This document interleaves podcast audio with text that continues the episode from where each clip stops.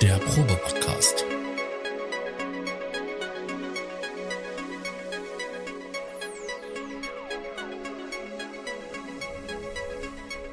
Ein Podcast beim gemütlichen Talk im Proberaum.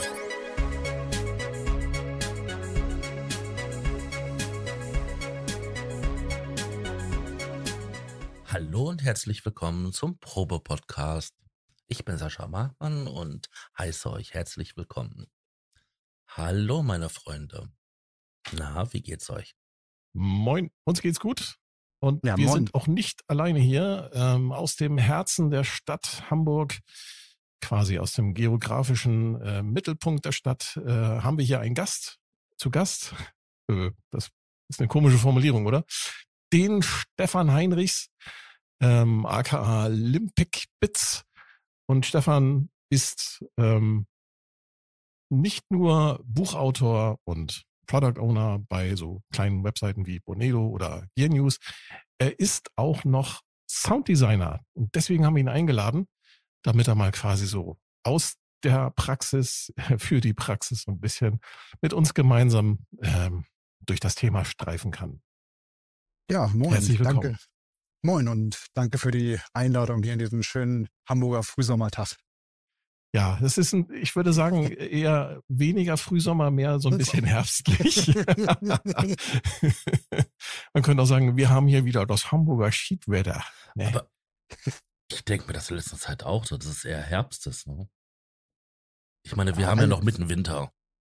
Alles Einstellungssache. Ja, hier in Hamburg heißt es immer, es gibt kein schlechtes Wetter, nur schlechte Kleidung. genau. Ja, das sagt man hier auch. Ja. Zum Thema. Du bist vielfältig, sag ich mal, begabt, Stefan. Du machst ja, ähm, du hast ja äh, so eine kleine, so eine kleine Webseite, limpicbits.com. Da verkaufst du Soundpacks für sehr viele unterschiedliche Synthesizer, sowohl virtuelle als auch Hardware-Synthesizer. Und du bist auch Buchautor. Du hast ein kleines Buch geschrieben, äh, nennt sich Electronic Music Production oder gibt's auch in einer deutschen Fassung, hast einmal Deutsch und Englisch gemacht, äh, elektronische Musik produzieren. Ähm, gibt's als Download, aber auch ähm, in gedruckter Form. Ich habe mir das tatsächlich gekauft, vor im letzten Jahr schon, um mich so ein bisschen auf unser Interview vorzubereiten. Und habe es auch tatsächlich gelesen und ich fand das sehr, sehr gut geschrieben, weil du tatsächlich ohne irgendwelche Vorbehalte an irgendwelche Hardware oder Software oder sonstige Dinge an diese Thematik elektronische Musik produzieren rangehst. Aber wie bist du dazu gekommen? Wie kommt man dazu, Sounddesigner zu werden? Ja, also vielleicht erstmal zur Frage, wie ist das Buch entstanden? Das Buch ist tatsächlich damals entstanden, als ich gemerkt habe, dass meine Freizeit immer weniger wird und ich äh, mal für mich festhalten wollte, was ich alles im Laufe der Zeit gelernt habe über das Musikmachen, auch was ich ähm, damals, also vor meiner jetzigen Rolle, war ich ein paar Jahre bei In Music und habe da unter anderem Artist Relations gemacht und ähm, Product Management und Pressearbeit. Da habe ich halt ganz viele Tipps auch von Künstlern bekommen und das wollte ich alles mal für mich festhalten, damit ich dann irgendwann mal, wenn ich wieder intensiver Musik mache, die ganzen Tipps noch vor Ort habe und ich mich wieder komplett in alles reinlesen muss. Und dann habe ich irgendwann gemerkt, ja gut, dann kann ich da auch direkt jetzt ein Buch draus machen und habe das Ganze ein bisschen ausgeführt und dann ist daraus eigentlich dann das Buch entstanden. Und der zweite Grund für dieses Buch war tatsächlich, weil ich damals auch diese, mit, diesem, mit dieser Idee geliebäugelt hatte, diese Sounddesign-Geschichte ein bisschen zu vertiefen und äh, habe das dann echt Ewigkeit nicht gebacken, kriegt meine Webseite an den Start zu bekommen. Und da war ich irgendwann so frustriert, dass ich gesagt habe, hey, ich brauche jetzt irgendwas für mich in meiner Freizeit, ähm, was ich mal in einem klaren Rahmen abschließen kann. Und ähm, naja, dann ist das halt das Buch entstanden und äh, später kam dann auch der Shop oder beziehungsweise das Sounddesign-Projekt. Shop ist eigentlich für mich zweitrangig, weil auch hier ist auch wieder ein bisschen diese Motivation geblieben. Ich möchte nach wie vor was Kreatives machen. Ich möchte mich dem Musik machen, irgendwo widmen. Aber jetzt durch ähm, meine Vaterrolle ähm, komme ich halt kaum dazu, wirklich so zwei, drei Stunden mich ins Studio zu setzen und dann in so einen Flow reinzukommen. Ihr kennt das vielleicht. Und ähm, ja, wenn ich, wenn ich Sounds mache, dann weiß ich, ich habe ein, zwei, drei Sounds, die ich mir jetzt vornehme, ähm, die ich mich dann vertiefe. Und das macht mir dann eben auch nach wie vor Freude und ich kann dann eben auch das Projekt dann an diesem Abend dann immer so ein bisschen abschließen und habe dann nicht so dieses Frustrationspotenzial, was dann auch immer entsteht, wenn dann zwei Stunden oder wenn du mal eine Stunde hast und dann nichts Kreatives bei rumkommt im Studio, dann ist es immer ganz angenehm, so ein gewisses Refugium auch zu haben. Du, du bist da aber auch wirklich, ähm, muss ich sagen, sehr mit, ich sag mal, mit Kontinuität an der Sache dran. Ne? Also das ist jetzt nicht so, dass du das jetzt nur jetzt so ein halbes Jahr lang machst und dann äh, da nichts mehr produzierst. Von dir kommen auch regelmäßig auf YouTube, du hast auch einen YouTube-Kanal, kommen dann auch entsprechend aufbereitete Videos dazu. Und die sehen auch immer sehr schick aus und vor allem es klingt auch immer super, was du da sozusagen äh, Sounddesigns, wenn ich das mal so sagen darf. Und äh, was ich halt äh, bewundere, ist, dass halt mit welcher Regelmäßigkeit du da auch wirklich dann die Sachen immer wieder raushaust. Ne? Du hast jetzt vor kurzem für den UHE Diva hast du ein ja. Soundpack gemacht. Ähm, das muss ich erstmal selber recherchieren. Was, haben, was hast du davor gemacht? Dafür hast du, davor hast du für den Waldorf M ein Soundpack gemacht und das ist bei dir wirklich mit, mit der allerschönsten Regelmäßigkeit. Hast du deinen Arbeitsauf, ah, dein, dein Arbeitsablauf, sage ich schon, dein, dein, dein deinen Alltag so durchorganisiert, dass du da auch immer wieder Zeit dafür hast, um das Projekt, die Projekte weiter zu verfolgen? Oder wie hast du dich organisiert? Nee, muss ich tatsächlich. Also ich habe ähm, sehr lange, momentan geht es aufgrund der Familiensituation nicht mehr ganz so einfach, aber es ist so, ich äh, stehe da morgens um vier Uhr auf und äh, mache dann die ersten drei Stunden nichts anderes oder die ersten zwei Stunden nichts anderes, um mich dann um Sounddesign-Projekte, Videoschnitt etc. zu kümmern. Und dann äh, habe ich ja auch meinen Tagesjob, der natürlich auch super wichtig ist und viel Zeit in Anspruch nimmt. Und dann äh, ist Familie natürlich auch noch da und das muss alles unter einen Hut gebracht werden. Und irgendwann muss man natürlich Abstriche machen. Und da ähm, hilft es dann in solchen, für solche Zeiten auch Videos vorzuproduzieren. Auch, also ich habe jetzt auch beispielsweise sechs, immer sechs, sieben Videos auf Halde, falls irgendwas Unvorhergesehenes passiert. Da kann man sich dann am Wochenende einmal hinsetzen, dreht mhm. dann ein mhm. paar Videos am Stück. Und das macht man und das andere ist eben, das ist auch über eine gewisse Zeit auch entstanden. Also ähm, das Wild of M Soundtrack beispielsweise, da habe ich äh, sieben Monate insgesamt dann gearbeitet. Also es ist nicht so wie andere Sounddesigner, die das dann ähm, hauptberuflich machen, die von morgens bis abends sich dann diesem einen Projekt widmen können. Ich muss das dann halt stückeln. Und Software hatte, ähm, ursprünglich hatte ich gar nicht vor, für Softwareprodukte oder für Software-Synthesizer Produkte rauszubringen. Ähm, großer Aspekt ist auch dieses Piraterie-Thema. Ähm, und zum anderen auch meine Liebe zur Hardware, wobei ich ähm, beides klingt toll und beides mit beiden für super Ergebnisse erzielen. Aber ich habe dann noch gemerkt, so gut, wenn es ähm, dann darum geht, mobiler zu sein, ist Software einfach praktischer, weil Hardware muss ich immer die ganze, das ganze Geraffel mitnehmen, Tastatur, Synthesizer und das geht halt nicht immer, es sei denn, die Dinger, die jetzt beim Sonicware Liven haben, ähm, eigenes Batteriefach. Da kann man das natürlich ein bisschen einfacher und ortsunabhängiger machen. Also ich finde dann so ganz pragmatische Aspekte, die dazu führen, worauf dann die Wahl fällt. Und ähm, ja, also die, die, den Output, Gott, ich weiß nicht, ob es jetzt viel ist. Ich gucke mir, guck mir an, was andere Leute machen und da sage ich mir auch schon Respekt. Ähm, das ist ja echt, ähm, mir haut der einen Titel nach dem anderen raus. Das war aber auch nie so mein Anspruch. Also ich habe mir mal für mich das vorgenommen. Das sind dann aber auch manchmal Teams, ne?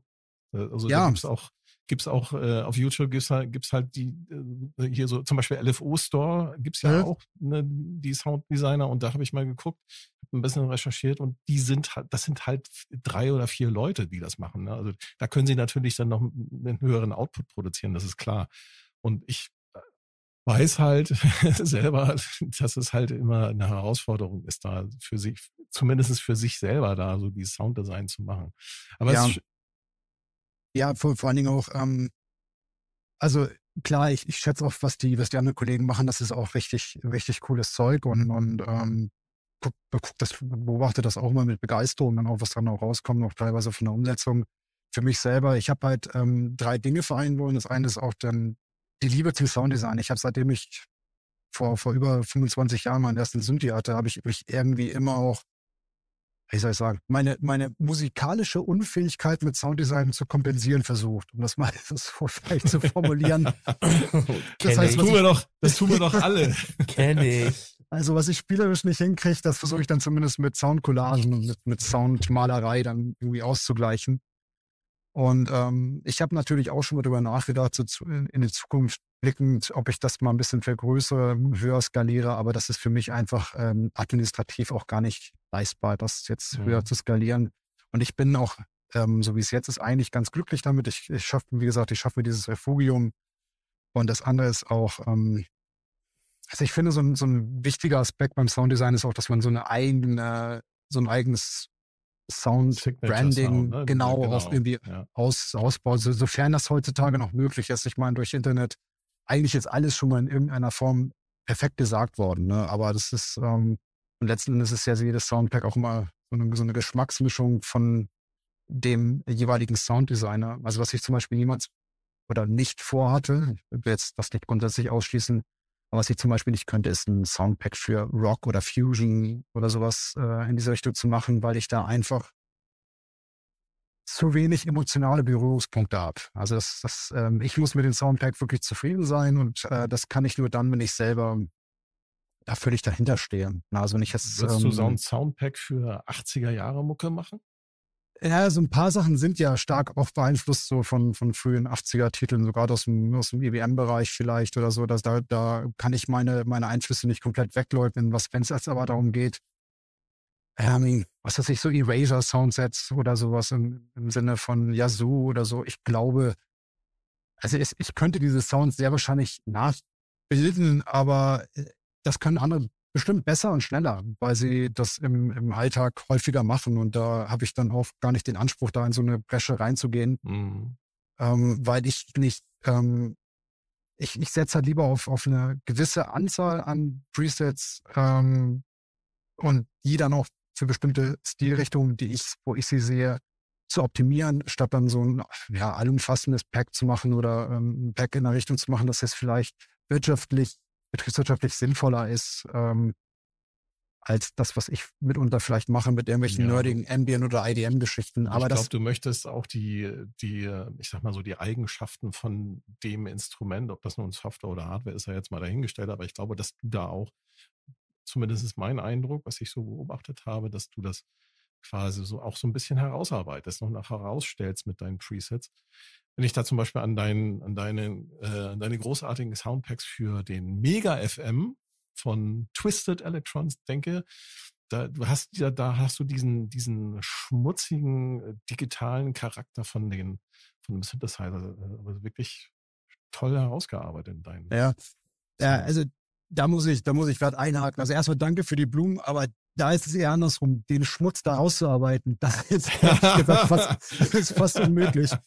Also ich, ich liebe Man kann den. das aber den, auch betonen, ne? Und du nutzt das halt ja, kreativ. Das also das war tatsächlich cool. gar nicht so meine Intention. Also ich muss, ich muss, ähm, also bei den Mega FM, das war, das war so ein ganz spezieller Fall. Also ich habe am Anfang habe ich das Teil echt nicht gemocht, als ich dann durch die Werkspresets gegangen bin und alles. Und daneben habe ich mal mein, so eine Handvoll Routinen ausprobiert und bin dann sehr schnell äh, bei den Dub-Chords, die ich so gerade auch von frühen ähm, oder Mitte 90er Produktionen im ähm, Bereich Rhythm and Sound, Basic Channel und sowas eben auch echt geliebt habe und mich immer gefragt habe, wie kriegen sie das hin? Wie kriegen sie diesen Schmutz hin? Wie kriegen sie dieses Metallische mit hin? Und habe das natürlich auf etlichen Synthesizer in allen möglichen Iterationen ausprobiert. Und dann hatte ich den Mega FM da und ähm, musste da, also war deutlich schneller, weil der einfach alles schon mitgeliefert hat, was mir da bei anderen viel zu clean Synthesizern einfach gefehlt hat. Und seitdem ähm, hatte ich den WFM auch total ins Herz geschlossen. Also auf, aufgrund seiner Unzulänglichkeiten eigentlich, mhm. weil ich glaube, dass ganz viele Leute den überhaupt nicht mögen, weil er eben so, so gritty, so verrauscht ist. Aber das ist, ähm, ich habe dann lieber einen, einen so die mit möglichst viel Charakter, als jetzt die 20. Version eines, eines SH101 oder, oder von so einem Juno. Aber das, ja. Womit wir auch schon beim Thema sind. Roland hat gestern vorgestellt, Roland SH4D, eine neue, ja, was ist es nun? Ist das ein Synthesizer? Die Meinungen gehen auseinander. Ist es ein Synthesizer oder eine Groovebox? Es ist halt ein ähm, multitemporaler Synthesizer mit vier Spuren Synthesizer, eine Drumspur, die halt ähm, mit einem eingebauten Sequencer befeuert werden können. Und man findet als Oszil man findet verschiedene Oszillatormodelle. Also ein, der Synthesizer hat quasi vier Oszillatoren. jeder Os und ein Oszillator kann halt ein unterschiedliches ähm, ja, Synthesemodell repräsentieren, wenn ich das Konzept richtig verstanden habe. Und man kann halt die unterschiedlichen Oszillatormodelle dann miteinander mischen. Was sagst du dazu? Das ist, ist das wieder so ein alter Roland äh, macht einen Aufguss seiner Klassiker in digitaler Form? Wie würdest Oder, du das Gerät bewerten? Also ich muss, ich muss eines dazu sagen, ich hab's, ich hab's, ich kenne so ein bisschen, ich habe auch Bilder gesehen und die, die ersten Sachen, ich habe allerdings auch nur zwei Sound-Demos bislang gehört. Ähm, also ich, also grundsätzlich muss ich immer sagen, ich freue mich über jeden Synthesizer, der da rauskommt. Also das ist, ähm, weil in der Regel ist es immer eine Bereicherung und am Ende des Tages entscheidet der Markt, ob so das viele Produkt Grooveboxen gibt es ja nicht, ne? Also Drumcomputer, Groovebox, da kommen ja nicht so viele auf den Markt. Da findet ja, man eher. Ja, das ist, das ist auch ein guter andere. Punkt, wobei ich das noch gar nicht so zentral finde, ob der jetzt Drums mitbringt oder nicht, weil es da mittlerweile so viele gute Kleinstlösungen auch gibt, die man sich daneben stellt im Zweifelsfall. Also das ähm, wäre für mich jetzt noch gar nicht so entscheidend. Ich finde es immer spannender, ob das Gerät jetzt in einer bestimmten, einem bestimmten Bereich sehr viel Charakter mitbringt oder meinetwegen richtig geilen Workflow an den Tag legt oder was auch immer. Und ähm, also vielleicht bin ich da auch ein bisschen langweilig, aber ich denke über sowas immer, ist doch cool, mehr Zeug zum Probieren und wenn es einem nicht passt, dann gefällt es vielleicht demnächst. Genau, genau, oder man lässt ja, es halt stehen. Also, ja, gibt eben. Ja also, reichlich Auswahl mittlerweile, ne? Das ist ja, ja Wahnsinn. Also wenn ich überlege, wie wir damals angefangen hatten, also, oder ich jetzt damals angefangen hatte äh, mit dem A1X, da hattest du damals noch die P8000, die, das, den Z1 und vielleicht ein paar Klaviers, aber das und ähm, ja quasi MIDI vielleicht noch und Virus natürlich. Aber ähm, ich meine, wenn du heute den Markt anguckst, da ist ja wirklich für alles da entsprechendes Gegenstück und auch die ganzen tollen Boutique-Konzepte. Ich meine, Roland ähm, er hat sich für den digitalen Weg irgendwann entschieden. Ähm, also kann man, kann man verurteilen oder nicht, aber für mich ist diese Benchmark, ob es jetzt analog ist oder digital, spielt für mich in erster Linie keine Rolle, weil wenn das gut klingt, dann, dann, dann, ja, also ich will jetzt den Boutique da, da hat auch ja. die Software-Technologie, sag ich mal, also die Computertechnologie wahnsinnig aufgeholt und ob man da jetzt so, so ein UHI Diva äh, am Start hat oder halt ein Roland Boutique, ich glaube, das kann man mittlerweile oder halt einen echt analogen. Ich glaube, das kann man mittlerweile nicht mehr so ohne weiteres unterscheiden. Ja, also ich, ich wie gesagt, ich habe da auch nicht ähm, das die Weisheit mit Löffeln gefressen, aber für mich in dem Moment, wenn Ringmodulation mit ins Spiel kommt, ähm, starke Hatte auch. Resonanzwerte. Ja, aber ich meine jetzt, dass, dass man, das sind also die Punkte oder auch gerade mit Sättigungsstufen, das ist so eine Sache, wo ich nach wie vor bei Software noch nicht so hundertprozentig überzeugt bin, alles, was in Overdrive geht, ähm, so ja. harmonische Verzerrungen und sowas. Ähm, aber auch, wie gesagt, mit Ringmodulation und, und extremeren FM- und Resonanzsettings. Aber auch da ist natürlich die Frage, wie heiß fährst du den Prozessor dann an? Was kann die Software abbilden? Und im Endeffekt auch, wie wahrscheinlich ist das, dass du das im Alltag so in diese Extreme auch nutzt? Na, das ist dann, dann, dann regen sich die Leute auf, dass du äh, bei der Note C8 dann irgendwann das Aliasing hörst. Und dann denke ich mir sehr, wie oft spielt ihr das denn bei euch in euren Tracks jetzt eigentlich? Ne? Also, das war ein bisschen müßige Diskussion.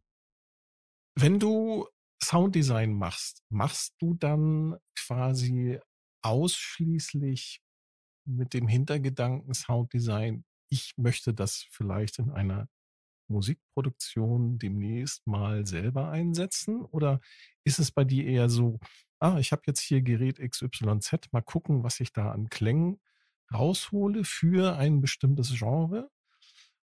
Oder ist es eher so, dass du sagst, so, ich habe hier meinetwegen ein Projekt, keine Ahnung, ein Filmprojekt und für die möchte ich Sounddesign machen. Wie sieht das bei dir aus?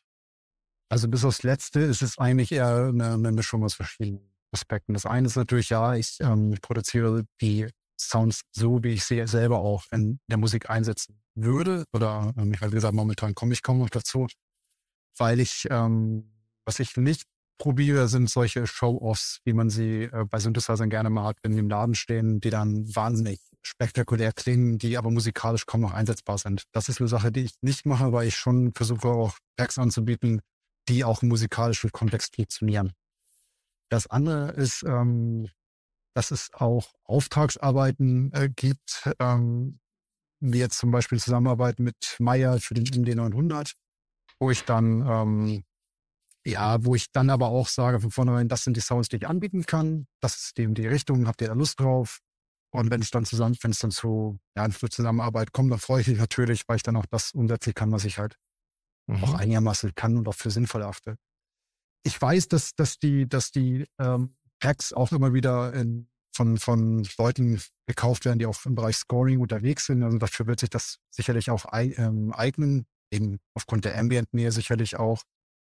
Aber ich bin in dem Bereich zu wenig bewandert, als dass ich mir jetzt anmaßen würde, zu sagen, ja, das ist ähm, perfekt dafür. Also ja, du machst also kein Sounddesign sozusagen für, für irgendwelche Film, was auch immer, Videogeschichten, sondern das ist nee. tatsächlich eher Musik, genau. Wie du schon beschrieben hast. Also super Musik. spannendes Feld. Würde ich, würde ich ja, immer gerne mal ausprobieren, aber da bin ich. Sounddesigner ähm, bei Star Wars. Ja, voll cool. voll cool. ja, und auch bei Godzilla hatte ich mal. Oh, ich bin dein Vater. Ja, ich, ich hatte da eine Dokumentation über das Sounddesign von Godzilla, von diesem neuen Godzilla-Remake gesehen. Und da hatten die wohl Fledermäuse mit 192 Kilohertz aufgenommen und das dann Nein. runter, runter formatiert, cool. damit es in den hörbaren Bereich geht. Und dann kamen dann ja. ganz abgefahrene Sounds und das da geht mir das Herz auf, wenn ich sowas höre. Ne? Also ja, vielleicht, ich hoffe, ich kriege das jetzt richtig zusammen, ne? nicht, dass ihr danach äh, anschreiben oder Briefe, E-Mails bekommt. Äh, was, was sammelt der da? Aber ich, also grundsätzlich fand ich das, also finde ich sowas auch ja, total fast, spannend. Ist, also Sounddesign für Filme, also gerade hier Sounds und nicht für, für Musik äh, äh in Filmen, sondern tatsächlich äh, für, für, für hier, keine Ahnung, eine Laserpistole oder Fußtritte oder irgendwie sowas oder ein Monster oder irgendwie sowas zu vertonen. Das ist extrem interessant. Ich habe mich damit auch mal eine Weile beschäftigt. Na cool. Ja. Im Star Wars, Star Trek-Umfeld gibt es ja viel, viele Dokumentationen, was die da teilweise eingesetzt haben. Das ist total abgefahren. Die haben bei Star Trek zum Beispiel mal für eine für Next Generation so organische Geräusche gebraucht, weil die Parasiten am Raumschiff leben hatten, der sich von der Energie ernährt hat. Und was haben sie gemacht? So einen Tonassistenten eine dicke, fette Pizza gegeben und haben damit ein Stethoskopmikrofon die Magengeräusche aufgenommen. Boah. Ja, ja genau sowas. Das ist einfach abgefahren, ja. Finde ich, finde ich total spannend, auch was jetzt ähm, Richard Divine beispielsweise auch macht, dann mit Unterwasseraufnahmen ja. und sowas. Also das ist, ähm, das ist nochmal ein ganz anderes Level und auch ähm, viel mit Field Recording. Hatte ich mir eigentlich für dieses Jahr tatsächlich mal vorgenommen, ein bisschen in dem Bereich wieder zu experimentieren. Mal gucken, ob das äh, zeitlich hoffentlich drin ist. Finde ich, finde ich extrem spannend. Was mich mal interessieren würde, ist, ich meine, du hast da ja bei den ganzen Preset-Packs so ein ganzes Sammelsorium an Geräte. Hast du die noch alle? Nee. Also nee. Du, du kaufst, also, du kaufst dir die Geräte, machst dein Soundpack damit? Äh, ja, also gut, Teilweise, ähm, teilweise ist es genau so. Teilweise ist das so, dass ich ähm, die dann auch vom Hersteller zur Verfügung gestellt bekomme für, für dieses Projekt dann auch.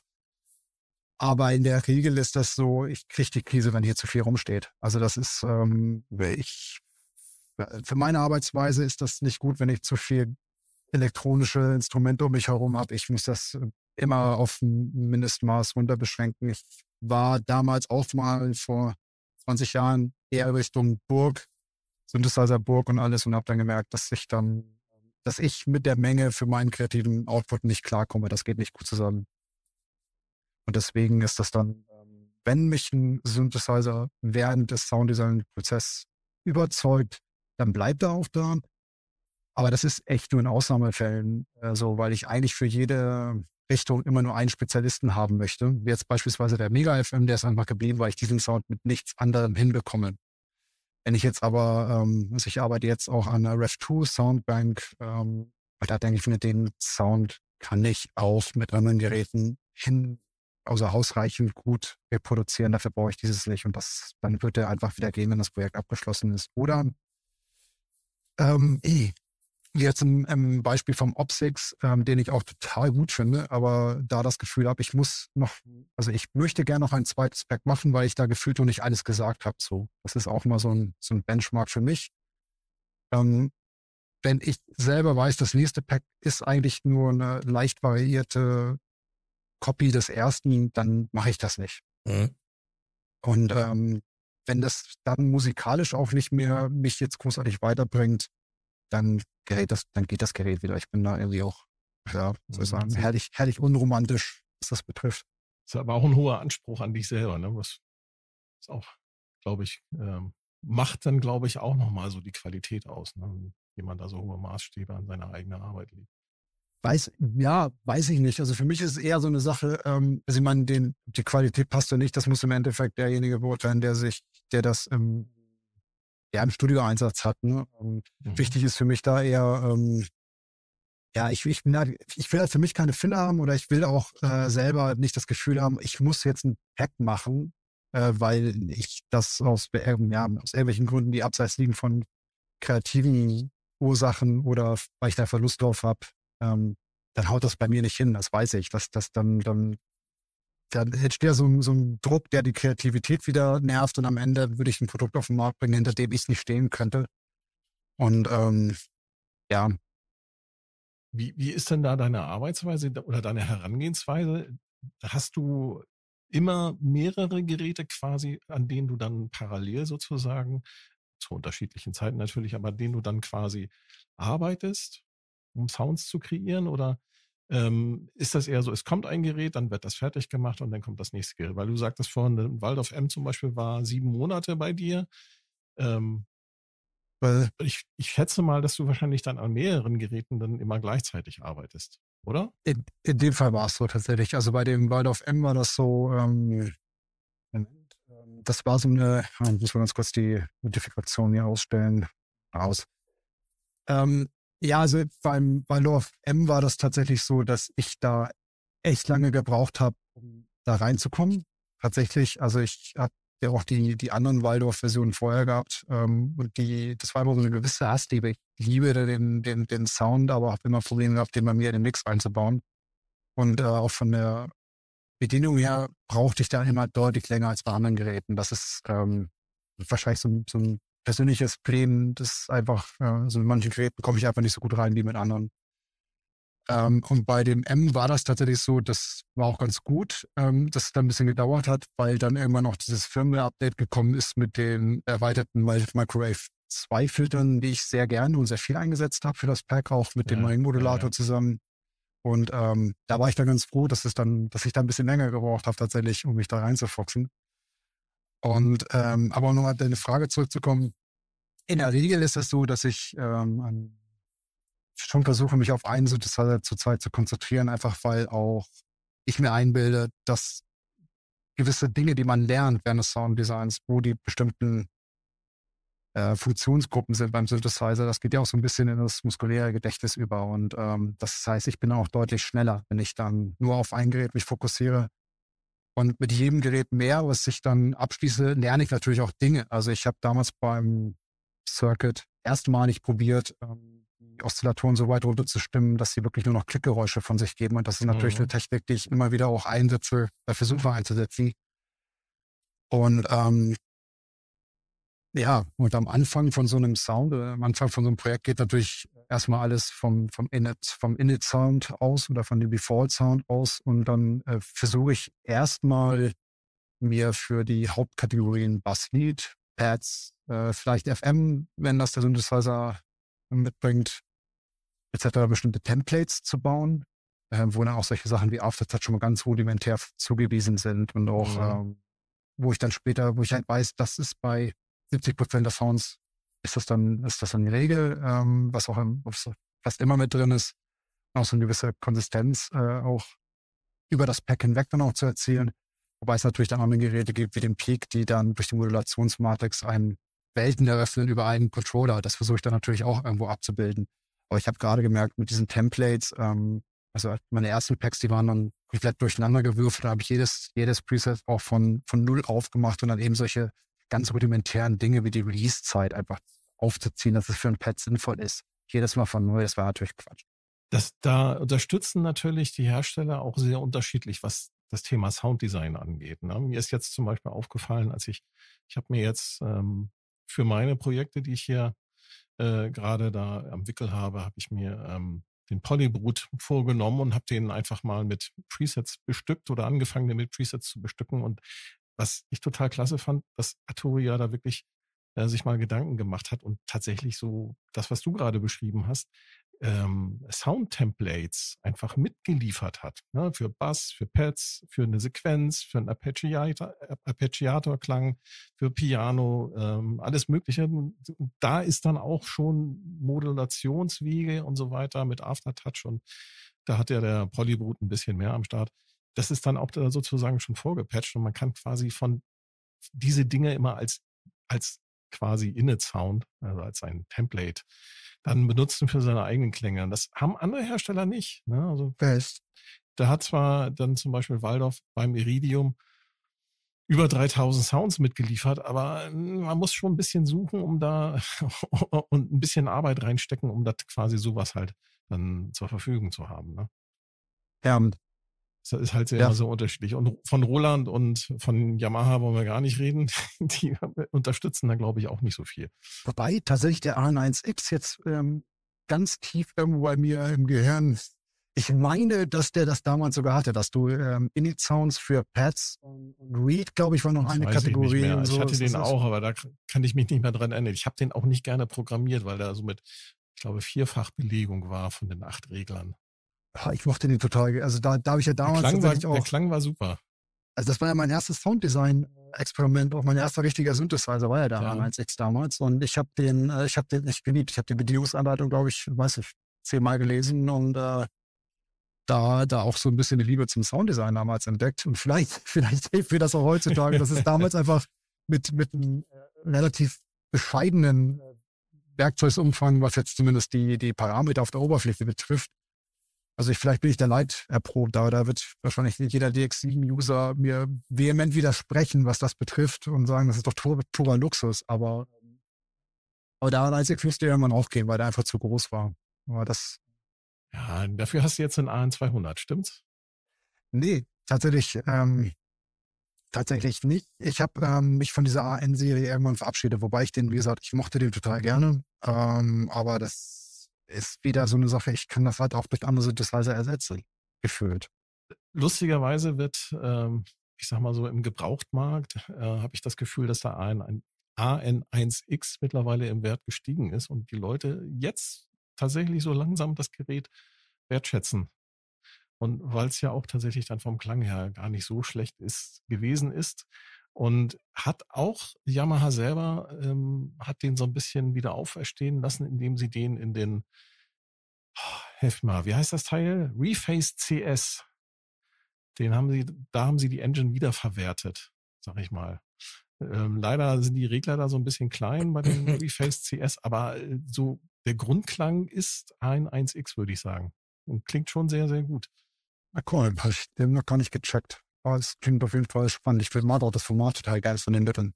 Wenn Hat leider keine Presets, die man speichern kann. Insofern. Echt nicht? Nee. Nee, leider nicht. Das ist total schade, dass sie da keine Presets mit eingebaut haben, die man da reinladen kann. Sonst äh, wäre das, glaube ich, für viele Musiker echt eine Alternative für ihr ähm, äh, dolles oder mobiles Setup, ne? weil der relativ klein ist und kompakt, aber halt äh, großartigen Sound bietet.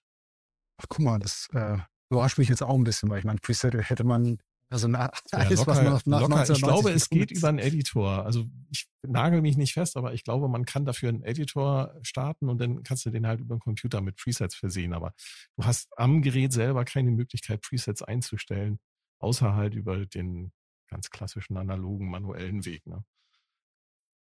Was total Ja. schade ist.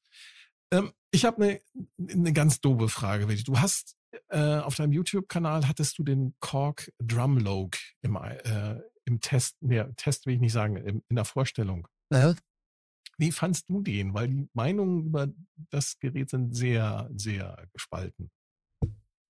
Al- Alleine das wäre für mich ein Grund, äh, den nochmal anzugucken, weil ich mag, wenn wir Geräte, die polarisieren, sind meistens gut.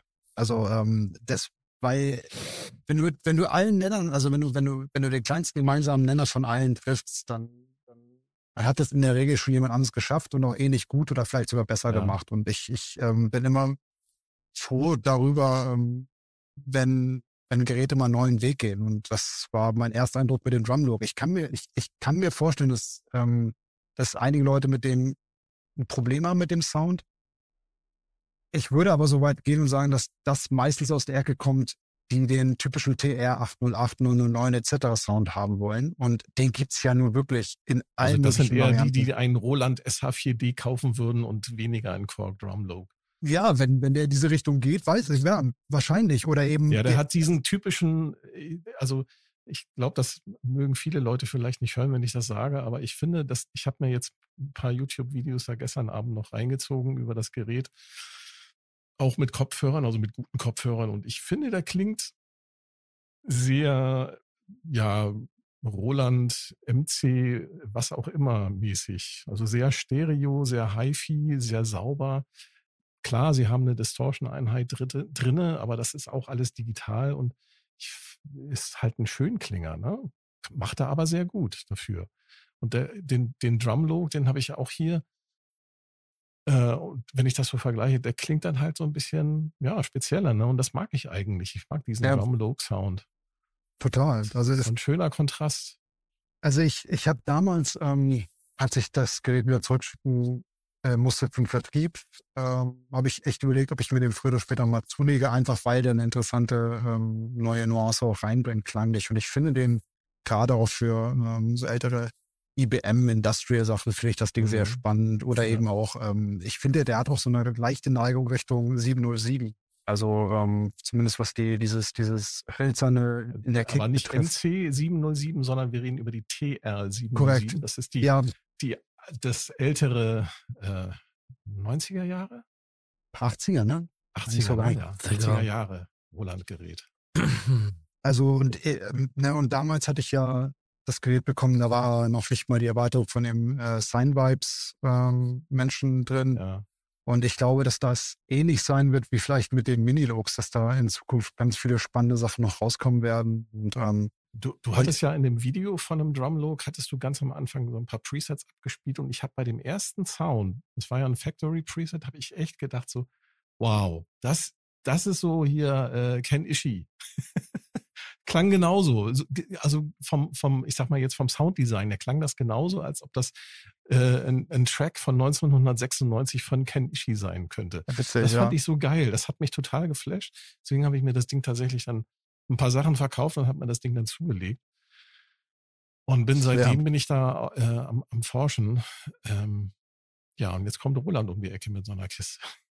Ja, aber, aber wie gesagt, ne, also ähm, auch generell, also ich meine, ich mag den T8 und äh, T808 99 Sound auch total gerne. Also es, ähm, ich glaube, jeder, der Hat mit seine Musik Daseinsberechtigung. Ne? Natürlich. Also, das, das, nee, also jetzt unabhängig davon, was ich gut finde oder nicht, ne, aber ähm, äh, ich, ich finde, das, das, das fügt sich halt immer gut ein in den Mix und das ist auch cool. Aber ich, ich dafür gibt's halt etliche Alternativen mittlerweile in allen möglichen Farben und, und, und Formen.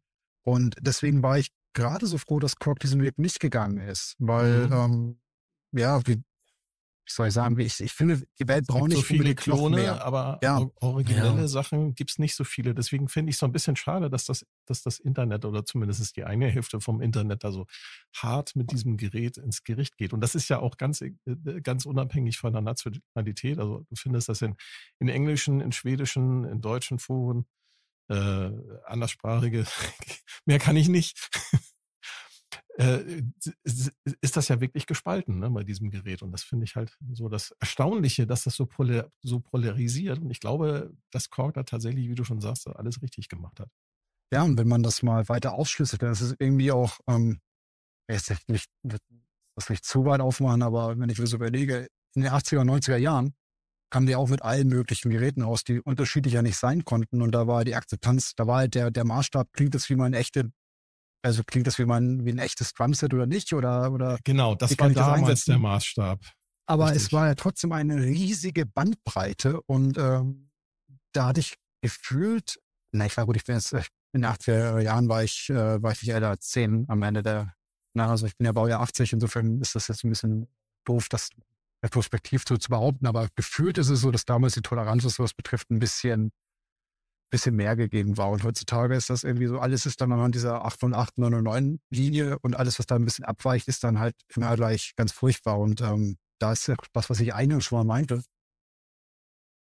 Also ich, ich, ich werde einen Teufel tun, um mich da in solche Geschmacksdiskussionen verirren, weil wenn es mir nicht wenn es mir nicht gefällt, dann dann dann lasse ich es halt einfach ja. links liegen und wenn es wenn es ähm, oder probiere es mal aus oder wenn ich es cool finde, ist es auch gut. Aber ich würde da nie irgendwie ähm, großartig negative Kommentare abgeben. Ne? Also es, ich habe zwar meine meine Ansichten zu bestimmten Preisen und Geräten, ne, die auch bei mir in den Kommentaren teilweise selber, wenn ich da meine zwei, meine Two Cents da abgebe zu, da durchscheinen lasse, aber in der Regel, ähm, also es gibt heutzutage wirklich genug Alternativen und ich glaube, da kann, da, da wird es auch der Diskussion mal ein bisschen gut tun, wenn man sich da einfach insgesamt mal ein bisschen entspannt.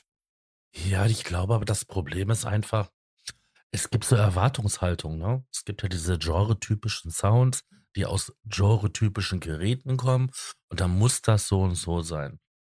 Das ist, glaub, das ist, glaube ich, der Passus Knackos an der Sache, dass wenn die Drums jetzt nicht so klingen wie eine 808 und eine 909.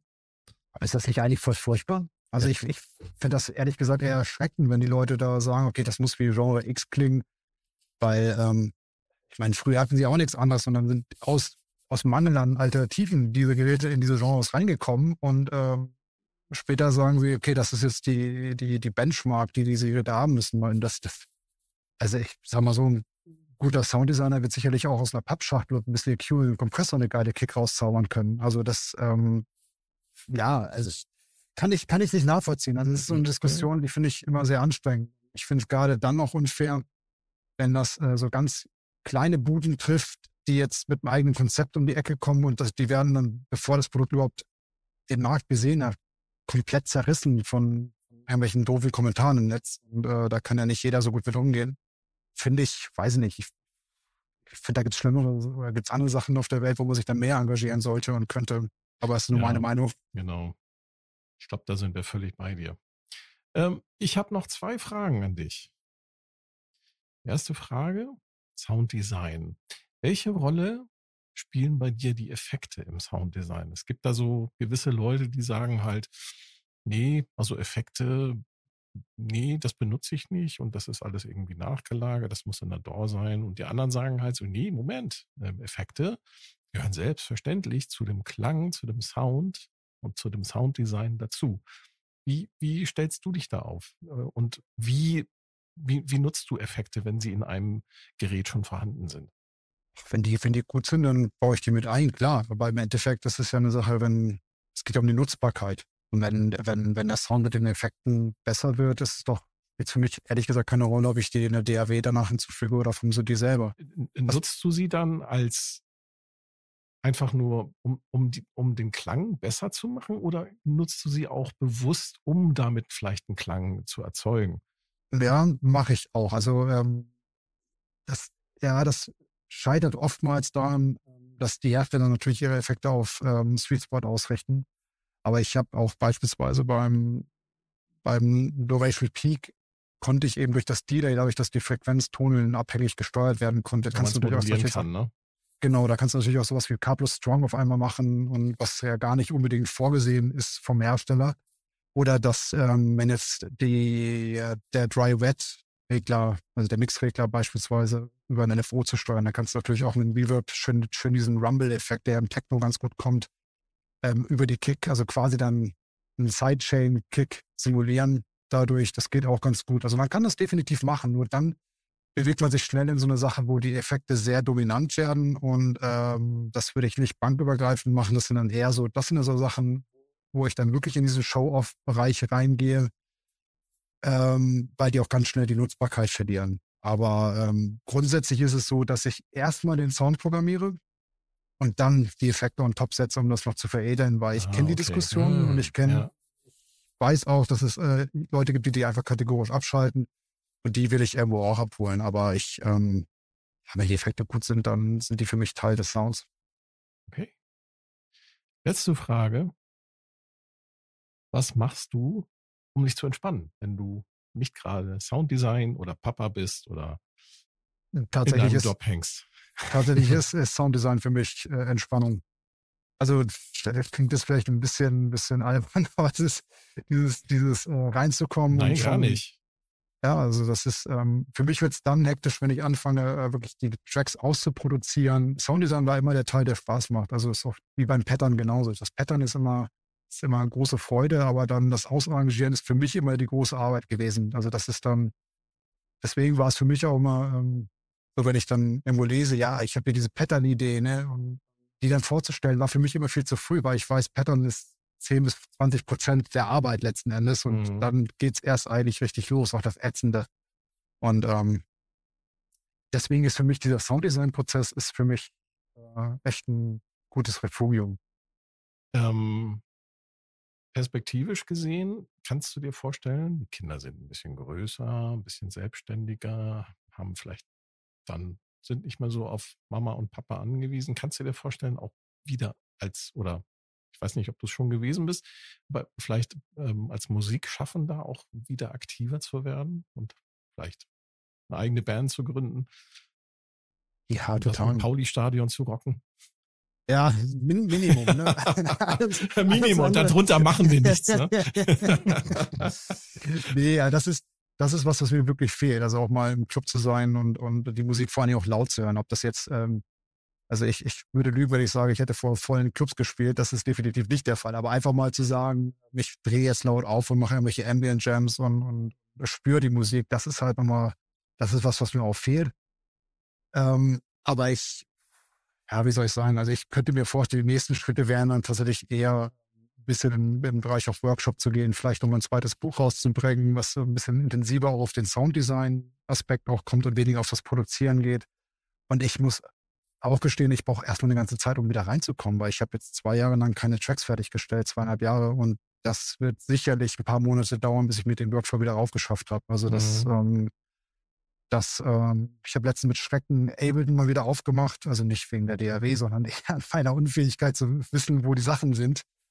Da war ich dann doch schon etwas geschockt, wie viel man in dieser in so einer Zeitspanne auch wieder verlernen kann. Aber ähm, ja, wenn das alles, wenn das alles ein bisschen ruhiger ist, ähm, super gerne. Und gerade auch im Bereich Jams, öffentliche Jams mit anderen Leuten zusammen einfach mal ein bisschen was zu machen, ganz mhm. ähm, undogmatisch daran zu gehen. Das, das war immer das, was mir mit am meisten Spaß gemacht hat auch. Ich glaube, das können wir so unterschreiben. Ne? Das hat mir auch immer am meisten Spaß gemacht. Aber man muss halt gucken, wie man seine wenigen Freizeit umgeht. Mache ich jetzt einen Podcast oder organisiere ich ein kleines Live-Jam-Konzert? Ja, also. Ich habe mich jetzt erstmal fürs Podcasten entschieden, da muss ich nämlich nicht rausgehen. Ja. Gottes Willen. Schon gar nicht bei dem Wetter. Die Schlepperei ja. ist auch weniger. Ja, und Menschen, überall Menschen. naja, obwohl äh, ist ja mittlerweile so, ich, ich sag mal so, was an Live-Geräten, also live-tauglichen Geräten da am Markt ist, das hat sich ja äh, in den letzten zehn Jahren ja auch massiv viel getan. Ne? Alleine, was du von Elektron da äh, hinterhergeworfen, äh, nicht hinterhergeworfen, aber was du angeboten bekommst, das ist schon, ist schon toll, finde ich. Also. Ja, total. Also Ausreden gibt's definitiv keine mehr. Aber nee, das ist gar ja, nicht. Gar nicht. Um, da reicht ja eine Handvoll Volkas, ne, die passen in einen kleinen Rucksack und geht los. Ja, voll. Das Mischpult dazu und ne, also PA das ist nee, hoffentlich das, schon vorhanden. Definitiv. Also das die Räumlichkeiten auch, um, zu finden, das ist immer so ein Problem. Räumlichkeiten und auch die Leute zu finden, die bereit sind, sich das anzuhören. Ja, ja, oder zumindest, ne, dass, äh, dass es auch für den Club irgendwo auch interessant genug ist. Nun, das, ähm, glaube ich, also das, das ist so ein bisschen der Standortnachteil. Also ich glaube, dass man in Berlin beispielsweise deutlich bessere Startchancen ja, hätte, aber es liegt vielleicht. Hier in Hamburg echt, ist das echt, ja. echt mies, ne? Da, da macht auch die Stadt irgendwie gar nichts. Das ist irgendwie, ne, wenn du nicht gerade Schlager machst, dann ist das echt schwierig. Ja, also, ja, ja das würde ich mir, das, das habe ich mir nochmal vorgenommen, dass ich das in, irgendwann in den nächsten paar Jahren nochmal wieder auf die Beine stelle, dass man vielleicht so, ne, wir hatten den Florian Anwander, hatten wir vor ein paar Folgen da. Der macht ja in München regelmäßig da in der, ähm, die Ambiosonics. Ähm, ja, cool. Also sowas würde ich, würde ich auch gerne mal wieder auf die Beine stellen. Mal gucken, was da in den nächsten Jahren noch so kommt. Aber da hätte ich auch Lust drauf.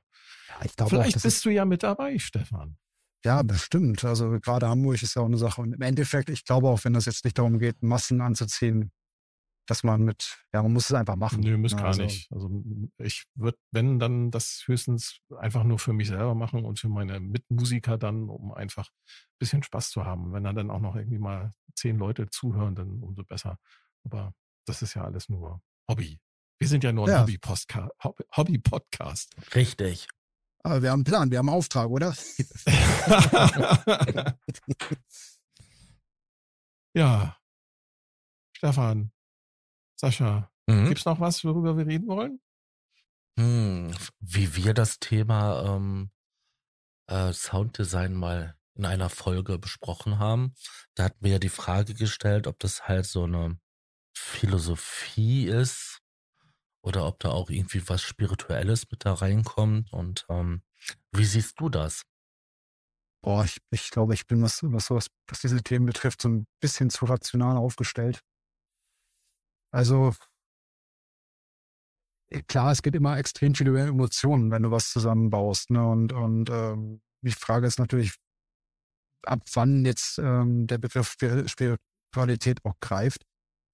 Ich denke einfach so, es ist, wenn sich das richtig anfühlt, dann ist es in der Regel auch ähm, für einen selber richtig. Und das, ähm, ja, ob man das jetzt äh, zu verkopft machen sollte, weiß ich nicht. Also es gibt bestimmte Sachen, die man vielleicht nicht tun sollte, indem man das Frequenzband vernünftig aufräumt im Vorfeld, beispielsweise. Aber ähm, zu spirituell, ja, habe ich, habe ich mir ganz ehrlich gesagt noch nicht so drüber Gedanken gemacht, aber das ist, also dementsprechend hat das für mich jetzt noch keine große Rolle gespielt. Also es gibt für mich Sounds, die lösen bei mir einfach eine Gänsehaut aus. Also, Das, das, klar. Ne, also das, das äh, unterschreibe ich auch. Und gerade auch wenn sie gut produziert sind oder auch bei, bei anderen Künstlern, ich bin so, wow, Wahnsinn, wenn jetzt dieser Sound einsetzt. ähm, Das, das habe ich natürlich auch. Aber da spielt natürlich auch die musikalische Sozialisation eine große Rolle und womit wir aufgewachsen sind und alles. Aber ähm, ja, ähm, aber vielleicht ist das auch genau der, genau, genau das Stichwort. ist. Ich, habe ja auch gesagt, ich bin in diesen Bereichen nicht so firm drin, wo ich wo ich fühle. Und wo ich fühle, ist ja letztendlich auch nichts anderes als eine Emotion mhm. und äh, Funk. Ähm, ne, ich bin, bin Kind der 90er, hab viel mit Industrial, viel mit EDM, ähm, später auf Gothic, diese Eindruck, die Facetten, später auch Techno und IDM, Ambient, hat dort irgendwie noch Rolle gespielt. Und ähm, ja, das, deswegen habe ich halt auch da andere Herangehensweise, auch, auch emotional vielleicht an die Sounds. mit anderen Leute, die halt total glücklich im Funk-Kontext oder, oder im Hip-Hop-Kontext unterwegs sind. Ja, Ja, das, vielleicht das verstehe ich gut, weil ich bin jetzt ähm, nur drei Jahre älter und ähm, ich kenne die gesamte Zeit auch. Ne? Also ich bin, wenn ich auf die Kirmes gegangen bin früher, dann hast du da auch überall hier äh, Eurythmics, ähm, Erasure, ähm, Yazoo und wie sie alle heißen gehört.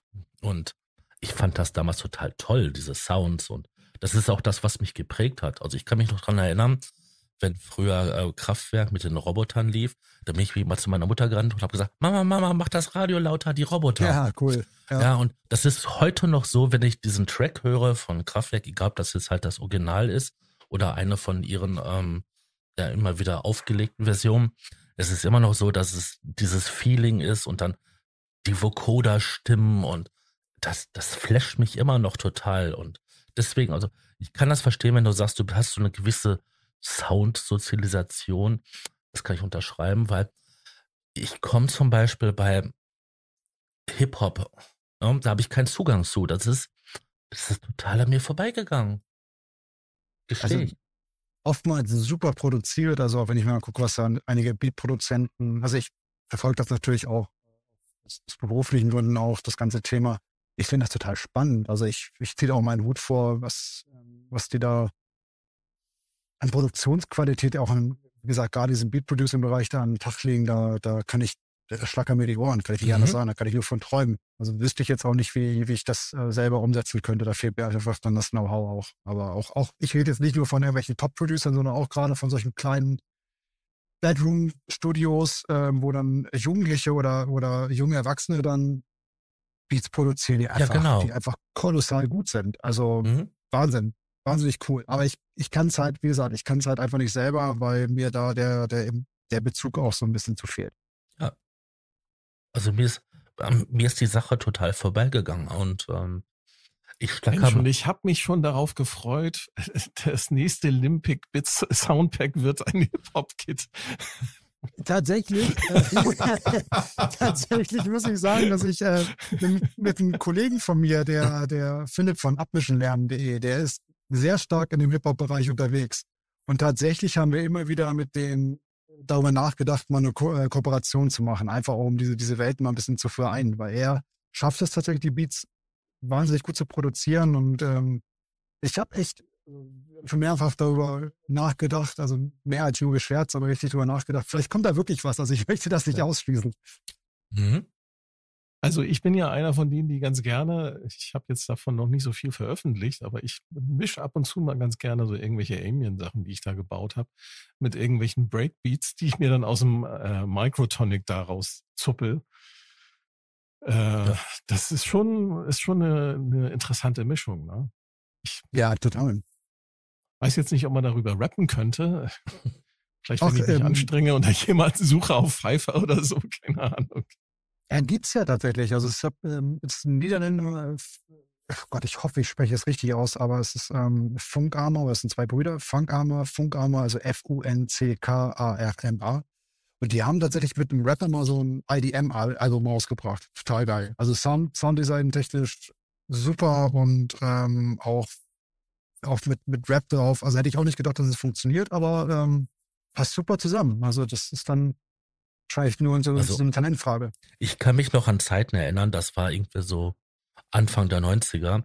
Da hat man bei ganz vielen Produktionen irgendwelche Rapper gehört. Also alleine schon, wenn man sich von Snap, ähm, The Power. The Dancer? Ja, oder The, The Power, wie heißt das nochmal? Agatha Power. Ach, keine Ahnung. Wenn man sich das anhört, da ist da auch ein Rapper drin. Ja, das war ja, so ein Trend, ne? Ja, auch die MCs im, im Jungle und, und Drum Ja, genau. Modern? Modern also, Talking, ja. hier Dieter Bohlen hat das ja auch äh, eingesetzt als Element. Also da ist, das war so die Zeit, als, als Rap halt äh, en vogue wurde, sag ich mal. Das ja, so aber das hast du. Ja, ganz furchtbare Zeiten. Anfang der 90er. Was du gerade sagst mit Dieter Bohlen, da möchte sich lieber keine dran zurückerinnern, glaube ich. Aber das hast du doch wirklich aber damals total früh gehabt. Er ist ein genialer Musikproduzent. Er ist der, der erfolgreichste Musikproduzent in, Produzent in Deutschland. Ne? Ja, kommt man, an den kommt man nicht vorbei. Also, also das ja. man immer nicht, wo der überall seine Finger drin hatte. Ja. Ja, das ist ein. Ich glaube, wir könnten noch länger reden. Mhm. Aber die Zeit ist abgelaufen. Richtig. Wir wissen ja, dass du äh, äh, auch noch deinen Vaterpflichten jetzt nachkommen musst. Deswegen würde ich sagen, vielen, vielen Dank, Stefan. Es hat großen Spaß gemacht mit dir. Und schaltet auch beim nächsten Mal wieder ein, wenn es heißt. Der Probe-Podcast beim gemütlichen Talk aus dem Proberaum. Und tschüss. Tschüss. Tschüss. Der Probe-Podcast.